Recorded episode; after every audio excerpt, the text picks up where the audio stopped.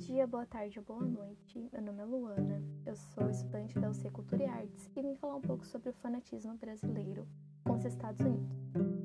No vídeo de Ariano Suassuna, o mesmo fala um pouco sobre o fanatismo do brasileiro com os Estados Unidos, onde ele relata a seguinte situação.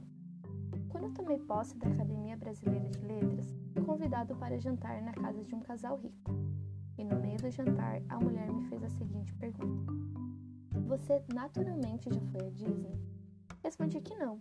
Em seguida, ela perguntou: Você já foi aos Estados Unidos e não foi à Disney? Respondi que nunca vi ido Estados Unidos e nem à Disney. E no mesmo momento, ela me olhou com uma expressão de desgosto. Esse relato de Ariano nos mostra como endeusamos Estados Unidos e desgostamos de nosso país. E esse fanatismo que criamos acaba influenciando nossa cultura e nosso jeito de viver. É muito comum falarmos gírias, palavras, expressões em inglês. E um exemplo que eu posso dar que está muito forte atualmente é a palavra home office, pois com a pandemia virou algo muito comum dentro das empresas.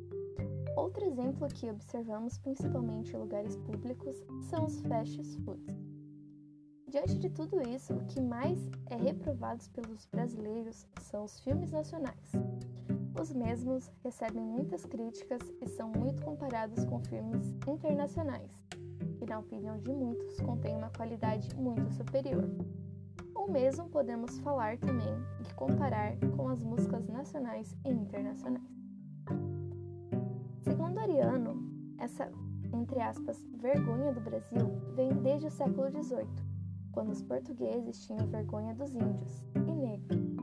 Depois, no século XIX, onde os brasileiros tinham vergonha dos índios, dos negros e dos portugueses. Que, detalhe, os portugueses foram os que colonizaram o Brasil. E ele fala, relata também, que atualmente grande parte da população brasileira tem vergonha de todos e até da mesma pessoa, da própria pessoa, pelo simples fato de ser brasileiro.